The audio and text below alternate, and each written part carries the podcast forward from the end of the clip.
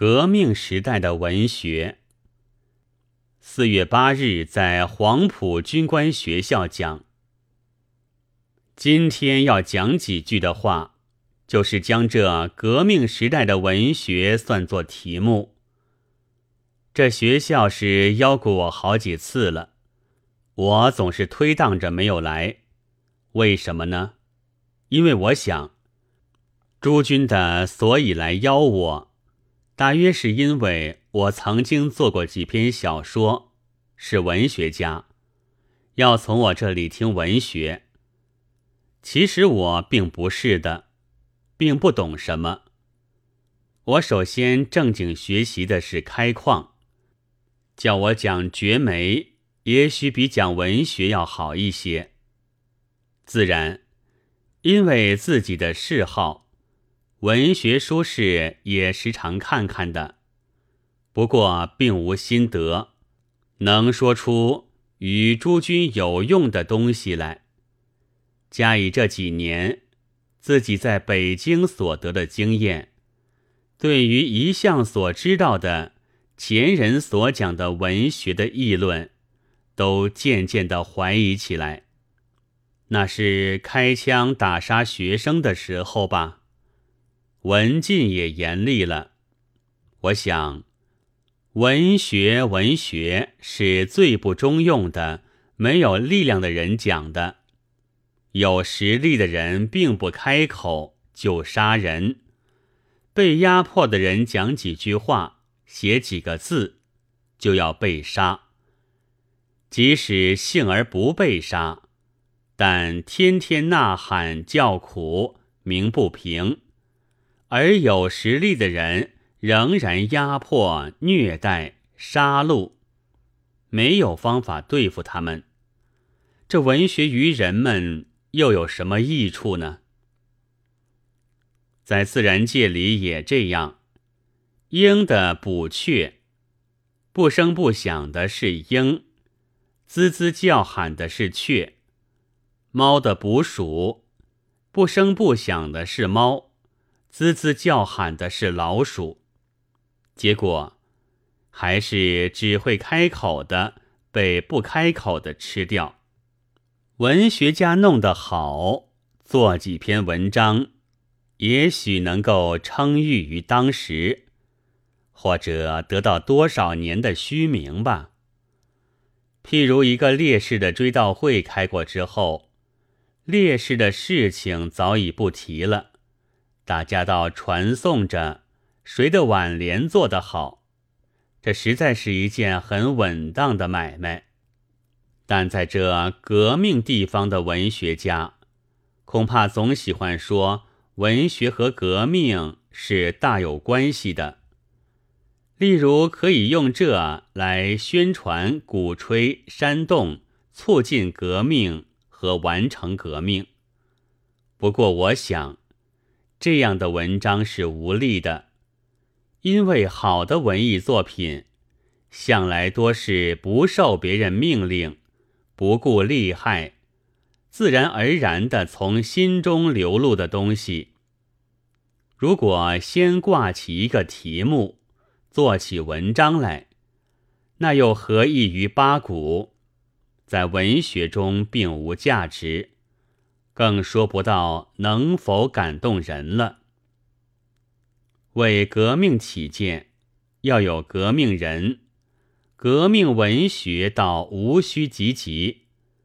革命人做出东西来，才是革命文学。所以我想，革命倒是与文章有关系的。革命时代的文学和平时的文学不同，革命来了，文学就变换色彩。但大革命可以变换文学的色彩，小革命却不，因为不算什么革命，所以不能变换文学的色彩。在此地是听惯了革命了。江苏、浙江谈到“革命”二字，听的人都很害怕，讲的人也很危险。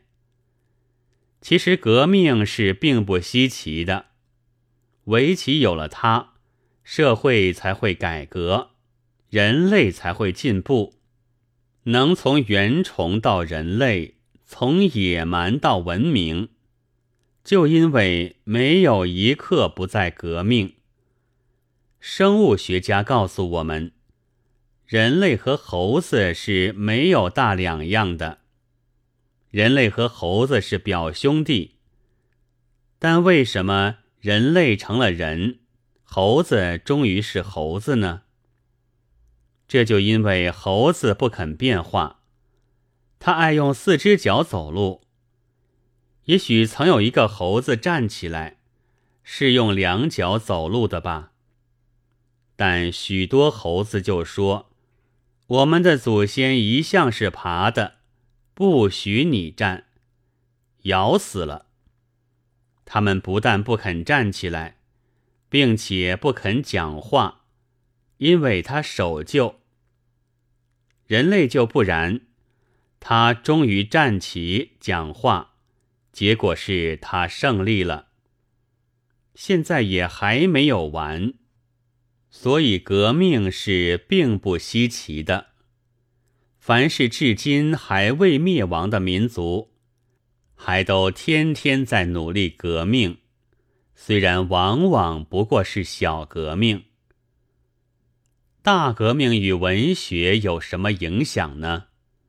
大约可以分开三个时候来说：一，大革命之前，所有的文学大抵是对于种种社会状态觉得不平。觉得痛苦，就叫苦鸣不平。在世界文学中，关于这类的文学颇不少。但这些叫苦鸣不平的文学，对于革命没有什么影响，因为叫苦鸣不平并无力量，压迫你们的人仍然不理。老鼠虽然滋滋的叫。尽管叫出很好的文学，而猫儿吃起它来还是不客气。所以，仅仅有叫苦鸣不平的文学时，这个民族还没有希望，因为止于叫苦和鸣不平。例如，人们打官司失败的方面，到了分发冤单的时候，对手就知道。他没有力量再打官司，事情已经了结了，所以叫苦鸣不平的文学等于喊冤，压迫者对此倒觉得放心。有些民族因为叫苦无用，连苦也不叫了，他们便成为沉默的民族，渐渐更加衰颓下去。埃及、阿拉伯、波斯、印度，就都没有什么声音了。至于富有反抗性、蕴有力量的民族，因为叫苦没用，他便觉悟起来，由哀音而变为怒吼。怒吼的文学一出现，反抗就快到了。他们已经很愤怒。所以，与革命爆发时代接近的文学，每每带有愤怒之音。他要反抗，他要复仇。苏俄革命将起时，即有这类的文字，但也有例外，如波兰，虽然早有复仇的文字，然而它的恢复是靠着欧洲大战的。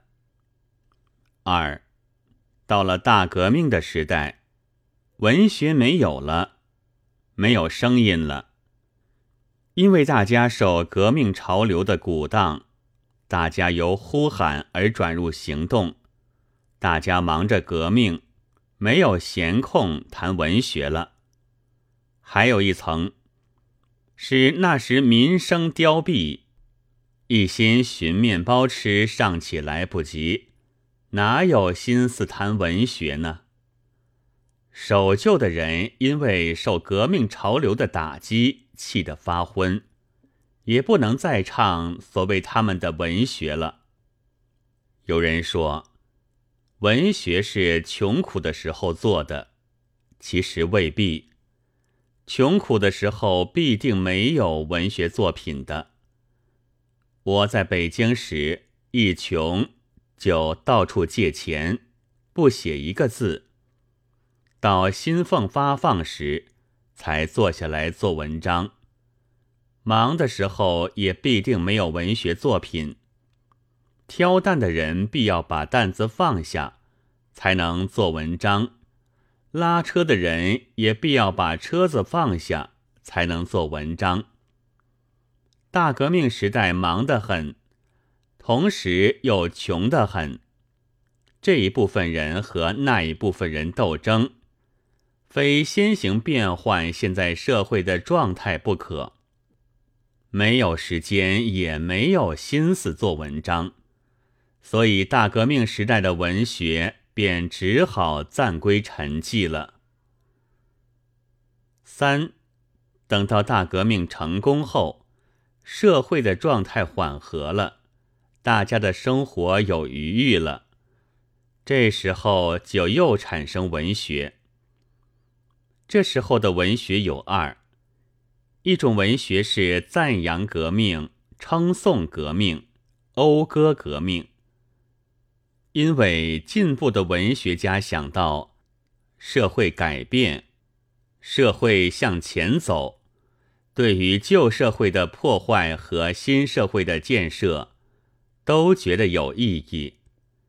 一方面对于旧制度的崩坏很高兴，一方面对于新的建设来讴歌。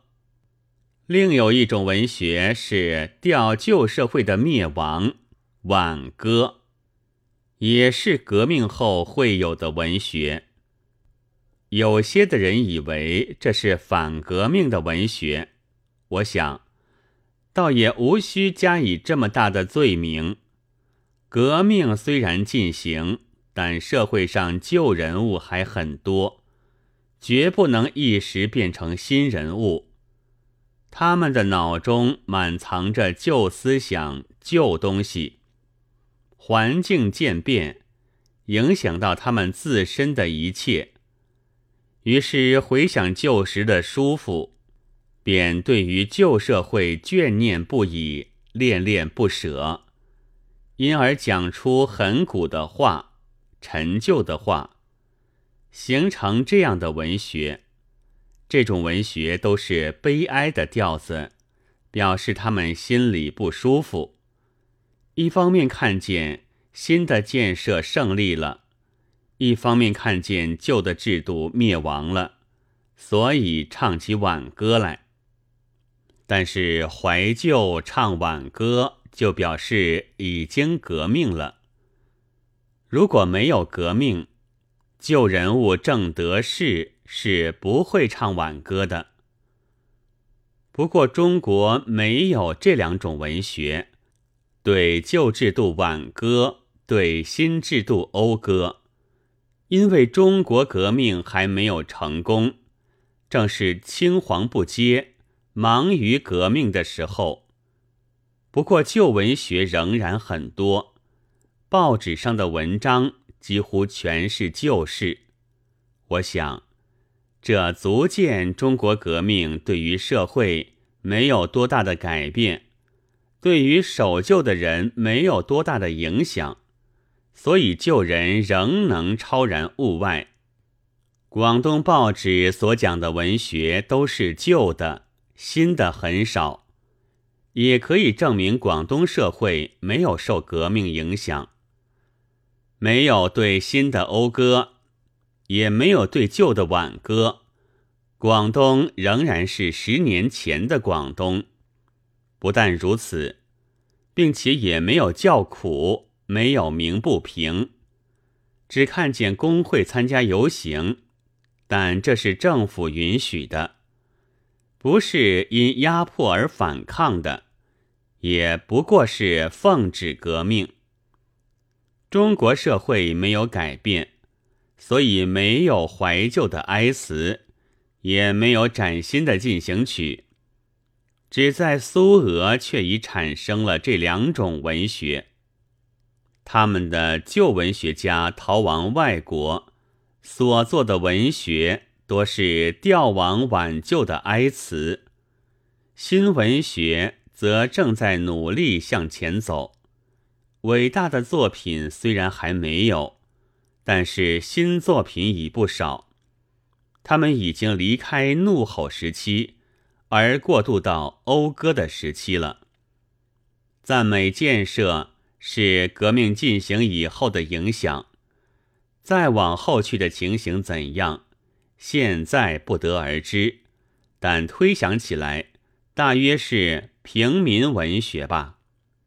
因为平民的世界是革命的结果，现在中国自然没有平民文学，世界上也还没有平民文学。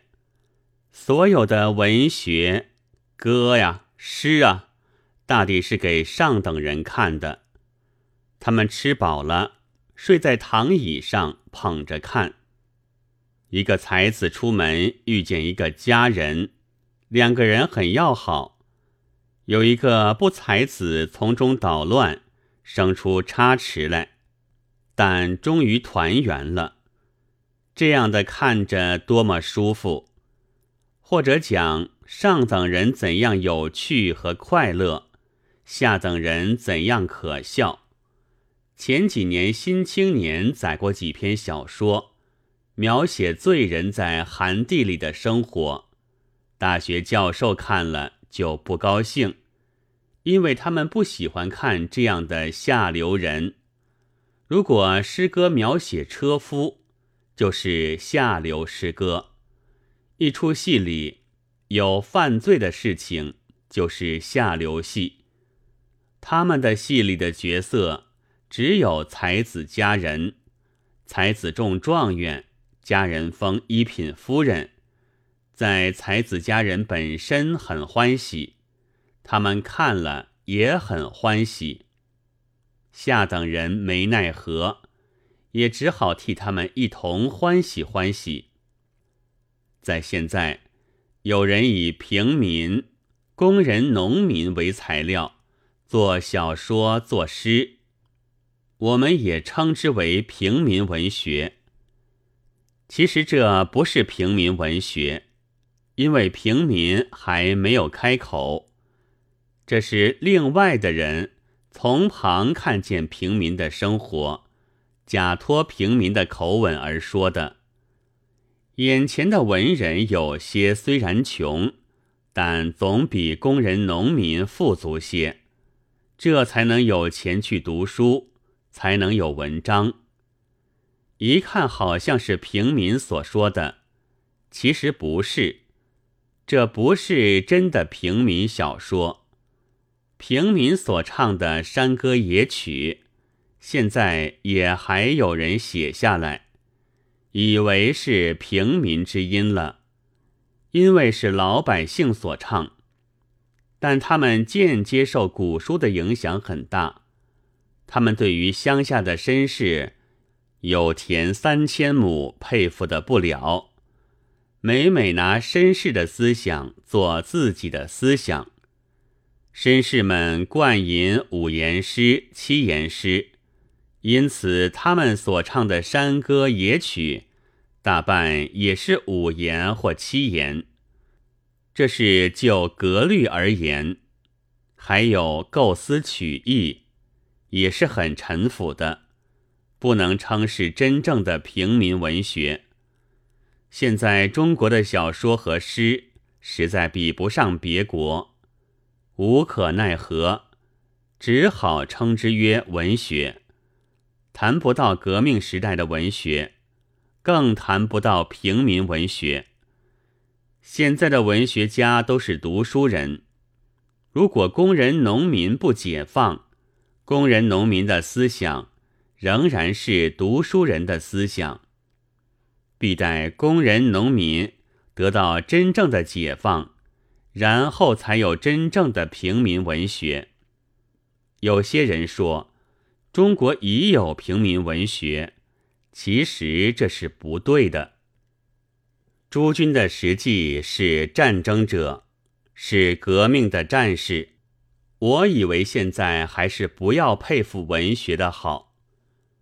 学文学对于战争没有益处，最好不过做一篇战歌，或者写得美的，便可于战余休憩时看看，倒也有趣。